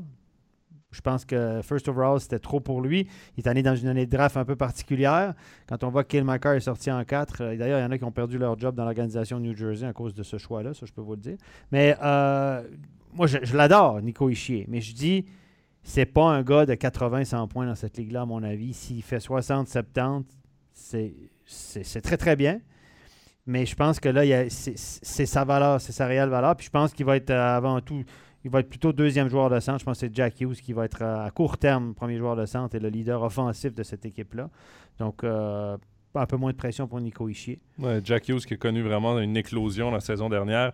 Euh, Nick, au premier match préparatoire des Devils, euh, Nico Ishier n'a pas terminé le match. Il est sorti sur, sur blessure. Mais selon ce qu'on lit, c'est des crampes qu'il avait. On a pris plus une mhm. mesure préventive.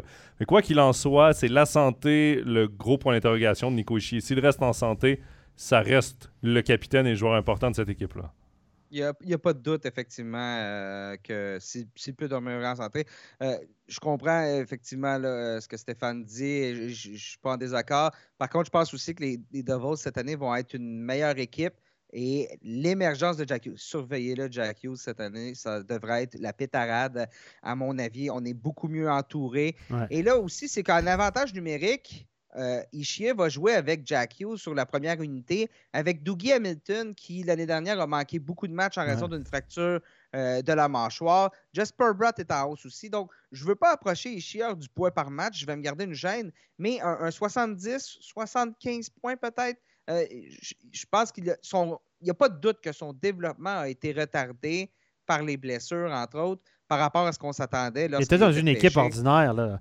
dans, une, dans une équipe très ordinaire, il y a eu des changements d'entraîneur. ça n'a pas été l'idéal pour son développement. C'est un joueur qui a dû se développer un peu tout seul, contre vents et marées. Donc, là, il est jeune encore. Il est jeune. C'est ça, il on est oublie, encore On oublie ça, il a 23 ans.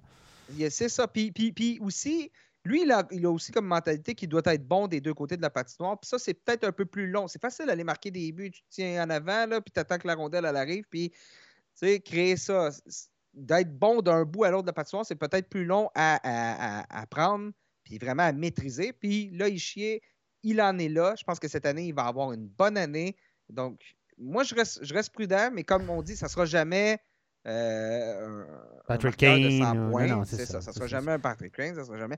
Mais il peut devenir. Euh, euh ben, Patrice Bergeron, peut-être pas bon, la, la, meilleure euh, comparaison, mais même, même il y a certains joueurs, même Nathan McKinnon, ça n'a pas été d'un coup, là, son explosion là, dans la NHL. Donc, gardons un petit peu de prudence, mais moi, je pense qu'il va connaître une très bonne saison s'il reste en santé. Il y a un bon joueur à, New Jersey que moi, que je connais assez bien, c'est Dawson Mercer.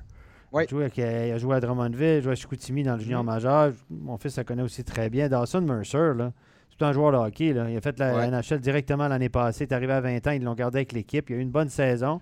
Lui, il peut jouer au centre, peut jouer à l'aile, mais lui, défensivement, c'est chier tout le monde, honnêtement. C'est le gars qui dérange, mais il, a une, sens d'anticipation sur la glace. Il dérange les autres équipes. Lui, il joue dans les deux sens de la patinoire. Et Dawson Mercer, à mon avis, a autant de potentiel que Nico Ishier. On verra. Intéressant. Et, reste que cette équipe-là ne commence pas une reconstruction. Au contraire, là, on commence avec Andrei Palat à aller chercher des actifs intéressants. Mais on a quand même drafté deuxième overall.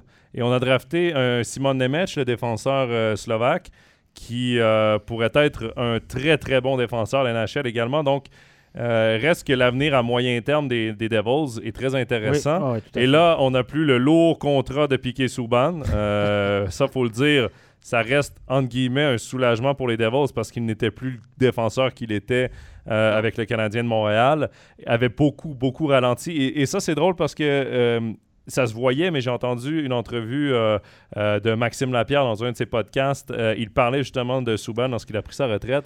Et il a dit remarquer, la plupart des joueurs prennent du poids de, de corps donc abdominaux, fessiers, cuisses. Et Piqué, on le voyait beaucoup à l'entraînement l'été s'entraînait très fort, mais prenait beaucoup de tonus du haut du corps. Et euh, est devenu très, très lourd. Et ça a enlevé cette rapidité qu'il avait dans son jeu avant. Mhm. Donc, j'aimais cette analyse-là. Mais sur YouTube, c'est mieux le haut du corps, par contre. oui, oui, non, mais pour la plage, pour la plage. Quoi qu'il n'y a pas beaucoup de plage au New Jersey. Vong, elle avait des bonnes cuisses, elle puis lui, il avait le haut du corps, elle avait le bas du corps. Jonathan, tu diras. Écoute, je, me suis déjà fait avoir avec le vin, euh, le vin suisse, mais des plages au New Jersey, il y en a beaucoup, là, par exemple. Oui, oui, mais pas à Newark. City, là, puis tout ça, pas à Newark. Dans l'État du New Jersey, oui, mais pas à Newark. Je confirme que si tu sautes dans la Hudson, là, euh, dans, dans, le haut du New Jersey, euh, tu nageras pas très longtemps, c'est, tu vas te mettre à tousser assez rapidement. mais oui, dans l'État du New Jersey, oui, il y, y, a des belles plages, mais je suis pas sûr que c'est là qu'il allait, lui. Bref, voilà pour les Devils du New Jersey. Dernier joueur que je voulais parler, c'est JJ euh, Moser, Yannis Jérôme Moser, euh, qui a connu une bonne première année en Amérique du Nord dans les circonstances qu'on connaît parce qu'il est avec l'une des pires équipes de la Ligue nationale, une équipe qui s'en va presque nulle part. Euh, mais il a joué finalement toute la moitié de la saison avec les Coyotes de l'Arizona. On le voyait tous jouer dans la Ligue américaine. C'est là qu'il a commencé. Il n'a joué que 18 matchs, a, a profité des blessures pour jouer la moitié de la saison dans la NHL. Et là, euh, quand on voit le manque de profondeur à tous les postes du côté des, euh, des Coyotes de l'Arizona, et certainement on semble l'aimer parce qu'on l'a repêché deuxième ronde au total, premier choix de leur draft. À, 19 ans. il n'avait pas 20 ans déjà? C'était son année 19-20. Sa troisième année d'éligibilité, oui. Ce qui est assez rare. Euh, j'ai l'impression que son Bon, évidemment, il va devoir se prouver dans le camp d'entraînement, mais son ticket pour la NHL cette année est presque est presque déjà acheté, moi, j'ai l'impression, pour Yanis Moser. Je sais pas pour vous, messieurs. Ben, moi, je pense que c'est un défenseur fiable. C'est le gars que tu mets là, puis il te fait pas de gaffe. Le gars, c'est lui, il prend zéro risque. Hein. C'est toujours le plus simple possible. Le pas qui arrive, il repart. Il encaisse ses mises en échec. Il, fait il joue juste. Pour un entraîneur, tu l'envoies sur la glace, puis tu n'as pas de surprise en, bien ou en mal. Ici en Suisse, il avait développé un petit côté offensif sa dernière année. Étonnamment, parce que je ne le voyais pas du tout, ce côté offensif en lui. Ben, contre Vents et on lui a fait confiance, puis il avait du temps aussi sur le powerplay. Je ne suis pas sûr qu'en NHL, ça va être un joueur offensif, tellement, mais c'est un défenseur fiable. Tu l'envoies sur la glace, puis tu sais ce que tu vas avoir. Donc ça, pour un entraîneur comme André Tourigny en Arizona, c'est de l'or en barre. Donc, tu dis, ce gars-là, on va travailler avec lui, etc. Facile, facile à coacher. Moi, je suis très étonné aussi. Bon, je pense que dans d'autres équipes, il n'aurait pas pu faire le pas, mais euh, il a été dans la bonne organisation au bon moment. Puis, comme on dit en anglais, timing is everything. Puis, le timing était bon pour lui.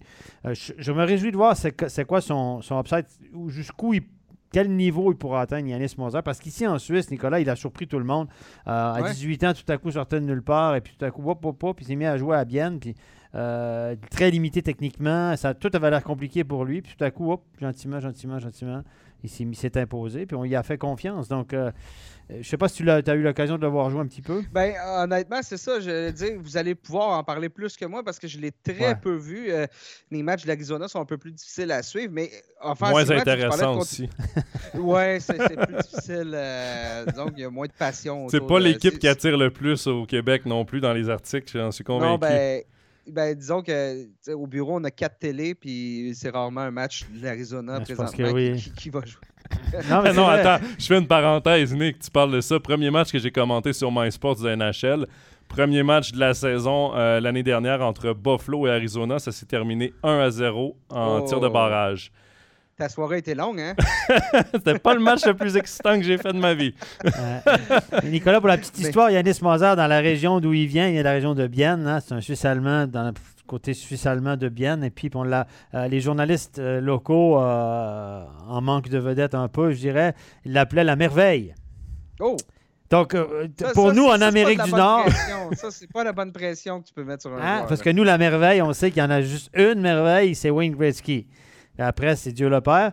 Et puis, euh, voilà, donc la merveille, donc voilà, la, merveille de Saffern. Saffern, c'est le, village d'où il vient. Donc, dans la région, c'est pour eux, c'était une merveille. Bon, on comprend un peu ce qu'il voulait dire, c'est que c'était un jeune euh, un peu prodige, parce que personne n'attendait là, il sortait un peu de nulle mm-hmm. part. Et puis, euh, parce que quand il était, moi je l'ai vu jouer quand il était novice et junior, c'était compliqué.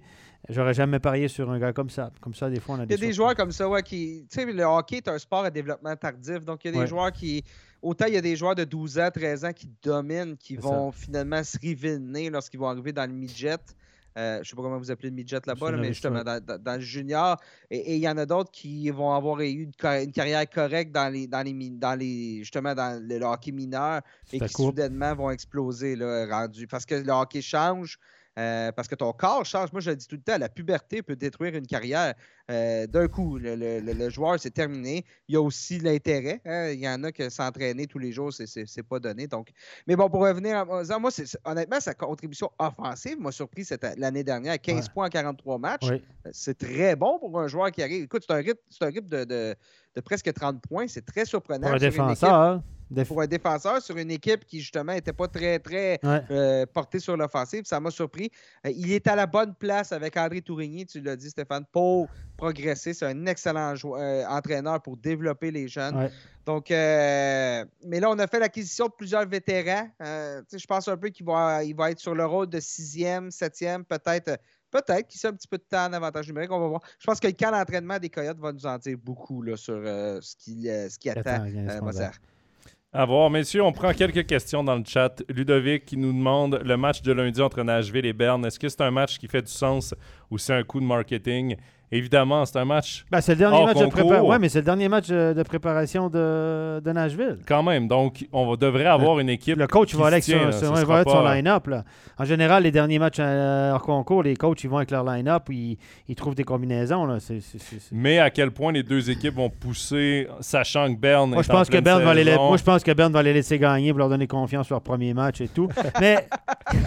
Sven Berchi va peut-être se négocier un petit contrat. Écoute, je te laisse passer. Appelle ton GM, mais euh, pour leur donner confiance. Non, non, mais bon, il est quand même. Berne est une équipe moyenne de notre championnat. Euh, le, Nashville est quand même une équipe intéressante, comme tu le disais. Mais moi, je pense que Nashville, Nashville va avoir à cœur de jouer un bon match. Le dernier match avant de commencer, là. C'est pas, pas, une switch on and off. Là. Tu peux pas dire, OK, lundi, petit match euh, tranquille, petit scrimmage contre Berne, puis vendredi, on tourne la switch à on. Et puis, les gars, les gars veulent pas se blesser, mais je pense qu'on va quand même, le coach va quand même essayer ses combinaisons qui seront euh, peut-être les combinaisons du début de saison. Mais la saison de Berne a comme un match de, de, de jouer? 6. 6. Donc, déjà, on est déjà en meilleure forme ah euh, que ce que, ce que les, Predators vont être. Donc, bon, il y a un petit avantage de ce côté-là. Pour le reste, est-ce que c'est un coup de marketing? Oui, absolument. Évidemment, pour la NHL, c'est sûr. Pour la NHL, pour, pour le hockey suisse aussi. Mais oui, c'est le type de match. C'est pas grave si une équipe, si les Predators finalement gagnent 6-2 ou 7-3 ou peu importe. C'est pas grave. On a une belle expérience euh, avec une équipe de la NHL qui se pointe dans ta, dans ta grange aussi, dans ton barn, qui se pointe chez vous pour affronter ton équipe locale. C'est génial. Moi, personnellement, j'adore ça. Euh, d'ailleurs, c'est pour ça que tu sais, euh, Jonathan, à quel point je suis un fan de la Coupe Spengler, parce que justement, l'équipe Canada se pointe. une équipe fan. Plus grand fan outre-Suisse, outre-Atlantique de la Coupe Spengler, Nicolas Duchamp avec vous. C'est moi. Moi, je l'ai arbitré. Je peux t'en parler, je l'ai arbitré trois fois la Coupe Spengler. Puis une année, j'avais arbitré trois fois le Team Canada. L'année du lockout. Mais, oh, ça c'était bon. C'était bon. Mais, Nick, il faut un jour que tu viennes voir de tes yeux la cathédrale. La patinoire à Davos, c'est un charme. C'est c'est magnifique. C'est beau, mais c'est pas très luxueux. Là. Nicolas, je veux pas je veux quand même te remettre tes expectations un peu descendre. C'est pas très luxueux. Stéphane, j'ai fait les, premières années de ma carrière de journaliste au Colisée de Trois-Rivières, construit en 1938. Il n'y a rien que ça je peux présenter que je vais faire. Oh, ça fait pitié. C'est oh, Ah, la Valachiambri, hein? la Valachiambri t'aurait surpris parce que moi aussi, oh. j'ai joué au Colisée. La Valachia Ambry, c'est une autre histoire aussi, une autre époque. Moi, j'arbitrais là, c'est ouf. Oui, bon. Tu me confirmes, là? En plus, la glace n'est pas, de la bonne, pas, de, pas de la bonne grandeur. C'est ça. Mais, mais Nick, euh, moi, j'ai une demande pour toi et probablement de toute la population suisse. Si un jour tu parles à Gary, euh, Gary Batman, il faudrait un match, euh, un vrai match, deux clubs d'NHL en Suisse, comme ils vont faire en, en Tchéquie là, cette année, euh, c'est à Prague, si je ne me trompe pas, euh, d'avoir un début de saison avec deux Zurich. Vrais, deux vrais matchs. Ouais, deux vrais matchs avec Zurich qui a sa nouvelle patinoire qui inaugure cette saison, avec la Vaudoise Arena qui est une patinoire professionnelle, Fribourg aussi. Fribourg avec la, BCF Arena. Mm. Voilà, il y a tellement des belles patinoires maintenant en Suisse aussi que ce serait hyper intéressant d'avoir un vrai match de NHL, deux clubs de NHL qui s'affrontent avec l'enjeu qu'on connaît du début de saison. Donc ça, un jour, ben, on se croise les doigts pour que ce soit... Je suis pas dans les négociations, je suis pas dans le secret des dieux, mais... Il est pas dans tes contacts, Gary? C'est pas le premier dans tes contacts, non? Ben, j'ai pas, pas discuté avec lui récemment, là, mais, euh, mais non, mais ce, ça serait pas étonnant. Je vois pas pourquoi ça doit être dans la planification sur quelques années de la, de, la, Ligue, parce qu'on est allé en Suède, on est allé en Finlande, on est allé en Allemagne, euh, la France, ça se jase un petit peu. La, tournée des médias cette année, elle est en France. Euh, là, on tourne pas mal autour de la Suisse. Là. Donc, euh, vous avez les arénas maintenant, vous avez euh, les compétences, vous avez pour organiser. Il y a un match cette année, tu l'as dit, on est à Berne. Donc, euh, ben, je veux dire, soyez pas surpris si ça arrive dans les prochaines années. Un petit, un petit, Nashville, New Jersey, là, ça serait pas mal du tout, du tout. Par exemple. C'est sûr qu'en plus, si tu mets une vedette locale, c'est ah, assez spectaculaire. C'est ce qui est arrivé quand les Oilers sont allés en Allemagne. Euh, Dreisaitl était là, c'était la folie Dreisaitl. Donc, euh, j'imagine que ça va être la folie Yuzi cette, euh, cette, semaine. certainement, certainement. La semaine prochaine, plutôt. Il y a Ludovic qui nous demande également. là, j'ai perdu sa, question. Voilà. J'avais beaucoup aimé le passage de Charles Hudon avec le LHC quand il avait fait une saison à Lausanne. Euh, pouvez-vous nous donner des nouvelles à son sujet? Euh, est-ce qu'il peut jouer en NHL? Est-ce qu'il peut espérer jouer en NHL ou si c'est encore la NHL? Dans son cas, il a signé un contrat d'ailleurs avec euh, l'Avalanche Colorado. Surprenant. Mais est-ce qu'il a vraiment des chances de faire partie de cette équipe? Je pense que c'est vraiment une ressource supplémentaire chez l'Avalanche. Je pense qu'il va jouer avec le club école dans la Ligue américaine de hockey. Charles Ludon, pour avoir couvert certains matchs, c'est le type de joueur qui n'a pas les habiletés suffisantes pour jouer en NHL de manière régulière, mais c'est un joueur du niveau inférieur, tout simplement. Il, est pris un peu entre l'arbre puis l'écorce, peut dominer dans la Ligue américaine, mais pas assez bon pour la NHL, pas assez bon pour le jeu de la NHL. Euh, je ne sais pas ce qui s'en vient dans la carrière de Charles mais une carrière européenne. C'est un joueur que je trouve un peu taillé pour le hockey européen, taillé pour le hockey suisse. Il était dominant là-bas. Euh, est-ce que ça, va être en, Finlande? Est-ce que c'est en Suisse? Est-ce que c'est en Suède? Je ne sais pas. Mais euh, je pense plus. Je pense que vous allez, allez, le revoir de votre côté de, de, l'océan avant longtemps. Il, a, il, a, 28 ans. Donc, pour avoir un 4-5 ans de fin de carrière, très intéressant de votre côté. On a parlé de Dennis Malgin et de son pas en arrière pour peut-être en faire un devant. Il y a un joueur également à Zurich, euh, c'est Alexandre Texier, euh, qui est un centre des Blue Jackets de Columbus, euh, qui va passer la saison à Zurich. Là, évidemment, il est blessé. Ça, a commencé bien mal, sa saison. Hein. Il s'est blessé dès le, premier, dès le premier match de la saison. Mais il était déjà blessé. Hein? Il y avait déjà un problème au poignet qui datait de la saison passée. Parce qu'au championnat du monde, il y avait déjà ce poignet gauche qui était en en délicatesse avec. Et puis euh, le premier match, il y a une petite charge dans le dos, et une poussette dans le dos, et puis il s'est tourné ce poignet-là, malheureusement pour lui. Et euh, ben, on, nous demande est-ce que le passage de Texier à Zurich va lui permettre de retourner en NHL Je pense que ça, ça ne fait aucun doute. C'est un joueur de NHL. C'est des, raisons, des raisons personnelles qui l'ont mhm. poussé à rester en Europe cette saison, mais les, Blue Jackets le voulaient à la base à Columbus. C'est pas, c'est pas que le gars est pas assez fort pour la NHL ou qu'il est un entre-deux. C'est un joueur établi, euh, Alexandre Texier.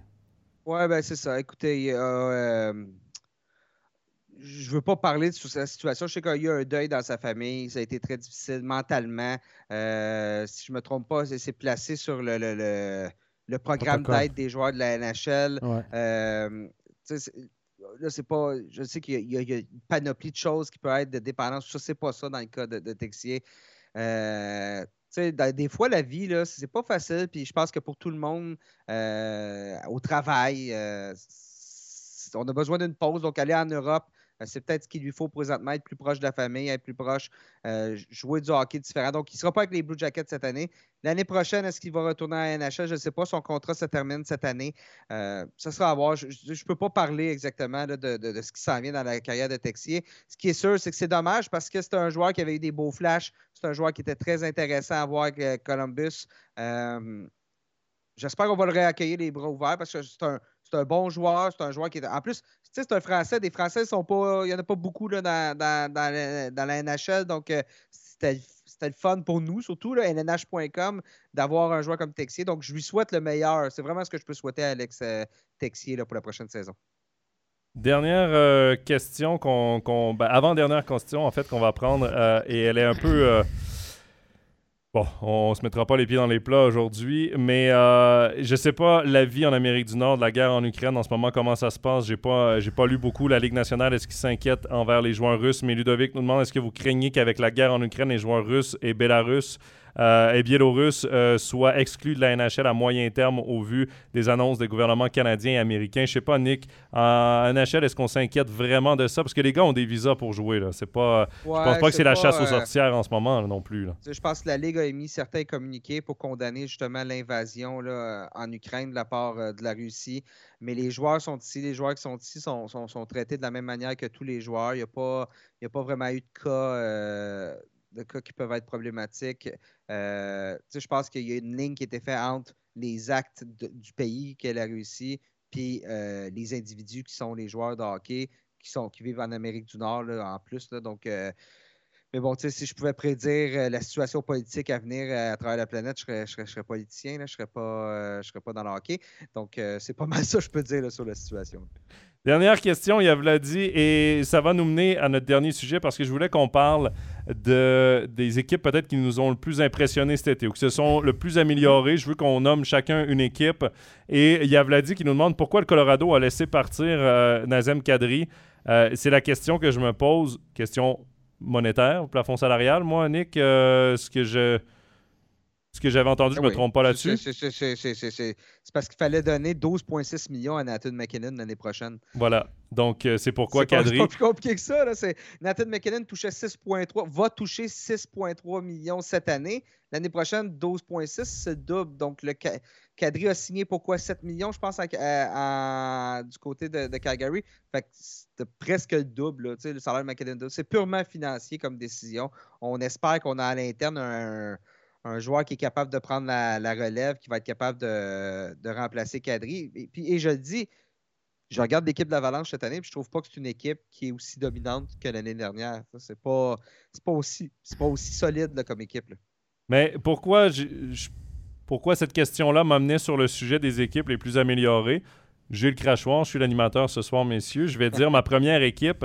Et c'est pas nécessairement celle qui s'est le plus améliorée, mais celle qui m'a le plus surprise par comment ils se sont relevés de deux durs coups. Et c'est les Flames de Calgary.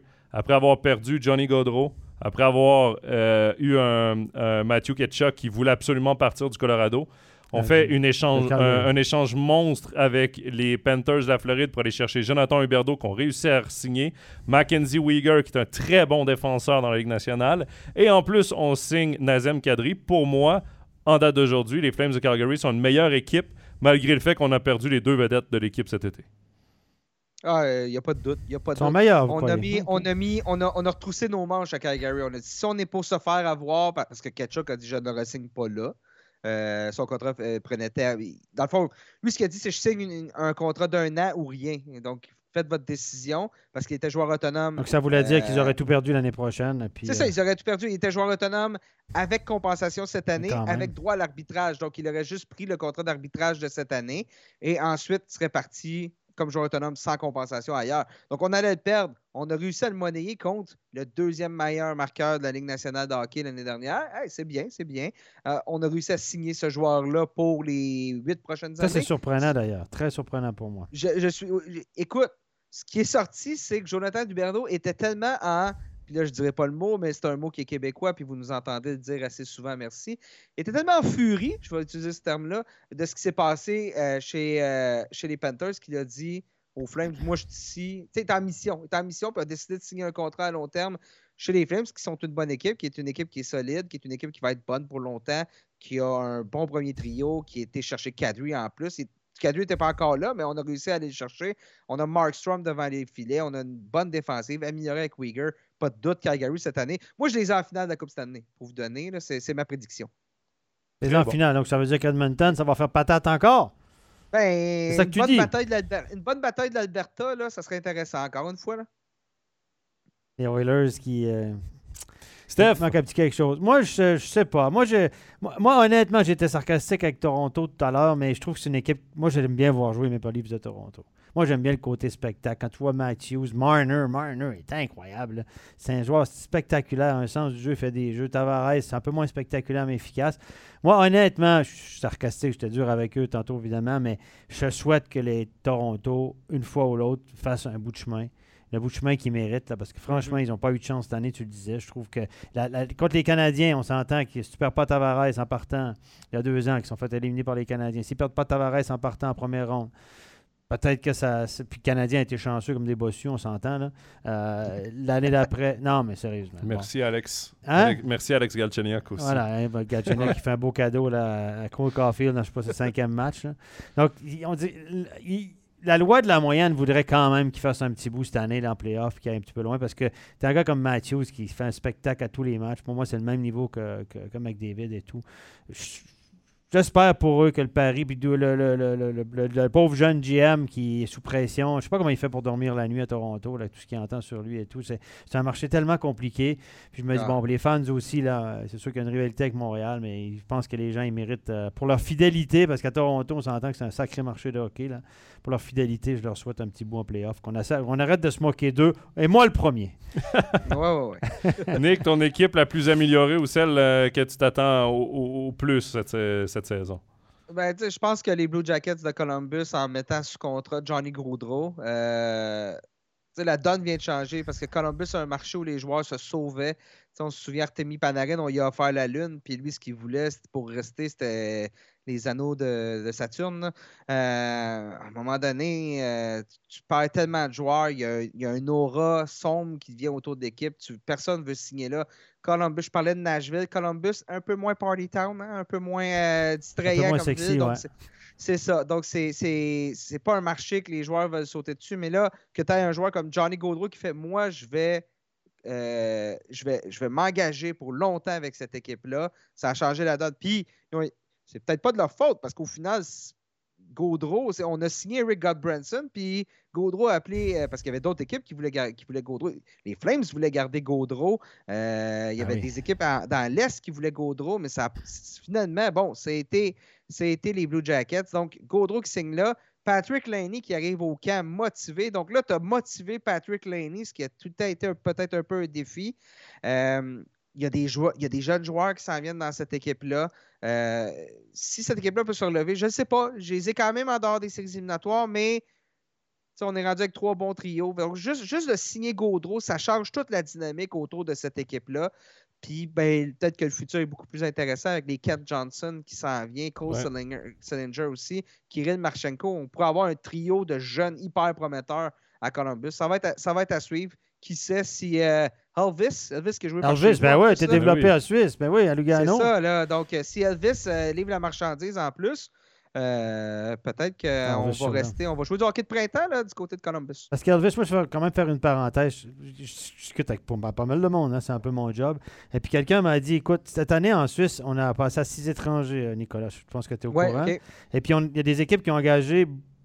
Il y a cinq équipes qui ont des gardiens étrangers. Puis je pense qu'on s'en va vers plus de gardiens étrangers dans les prochaines années. Puis il y en a un qui m'a dit écoute, Steph, si on avait eu, à l'époque où Merslikins avait 20 ans puis il jouait à Lugano, qui était premier gardien. Si on avait eu droit à six étrangers à ce moment-là, probablement que Lugano aurait engagé un, un- un gardien étranger, puis Merslikins serait peut-être encore deuxième gardien à Lugano, puis n'aurait jamais eu les chances qu'il a eues. Mhm. Puis aujourd'hui, il joue peut-être en NHL parce que justement, il a eu la chance de jouer à 20 ans qu'il n'aurait probablement jamais eu dans la réalité actuelle. Ça, Ah ouais. j'en ai parlé dans ma chronique cette semaine. Les jeunes gardiens en Suisse avec les six étrangers, ça va être très, très compliqué. Là. Des healers qui sont sortis, euh, euh, et puis Berra qui sont allés en Amérique, etc. Ça va être très compliqué de sortir des gardiens maintenant parce que ils n'auront ils auront pas la chance. Ils n'auront pas la, le- un le- chance d'avoir un premier rôle dans leur équipe.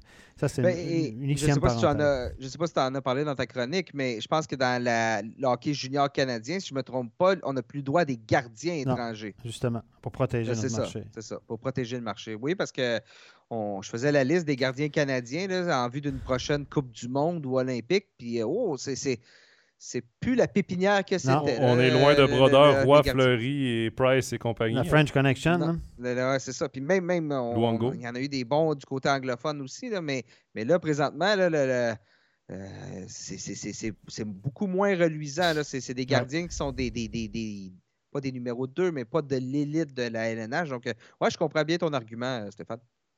Euh, Ken Johnson, d'ailleurs, tu parlais de Ken Johnson euh, à Columbus pour, euh, pour terminer avec ça. On l'a vu d'ailleurs au championnat du monde junior. Nous, on le commentait sur MySports. J'ai commenté la finale. Et euh, quel joueur, quel joueur il sera. Ah il a des habiletés incroyables, Ken Johnson. Euh, Nick, tu nous as dit que pour toi, euh, Calgary, tu les avais mis en finale de la Coupe Stanley. Contre Mhm. qui? Euh, J'ai les Hurricanes de Caroline euh, en finale euh, et gagnant de la Coupe Stanley. Parfait. Euh, D'ailleurs, Nick, on peut sûrement entendre euh, tes, pro- tes pronostics euh, sur la tasse de café, ton balado?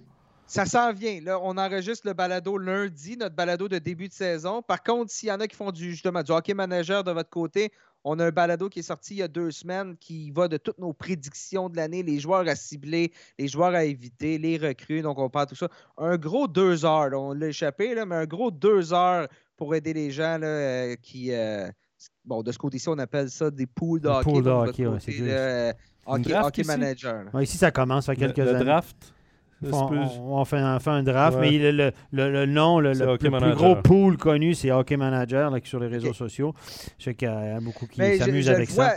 C'est drôle, parce que je le vois dans les statistiques d'écoute, justement, puis mon, le, le- la différence entre nos balados généraux, par exemple, puis nos balados de, de, de, de, de, de- de- de managers, de poolers et tout ça, il y a une très, très grosse différence au niveau de l'écoute en Europe par rapport à ce côté-ci au Canada, puis aux- même aux États-Unis. Mais les poules de hockey, ça fait, ça fait longtemps. Moi, j'étais jeune, Ah j'étais ado, les gars, vous n'étiez pas au monde encore.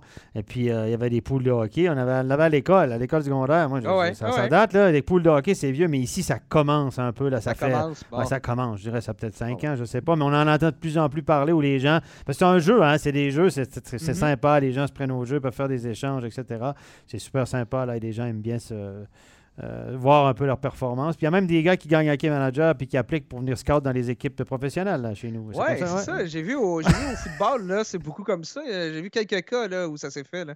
Voilà, tu gagnes le concours Hockey Manager qui est un jeu, on s'entend, c'est un jeu de prédiction, là. C'est vraiment un jeu, puis euh, voilà, il y en a qui se prennent vraiment au jeu après.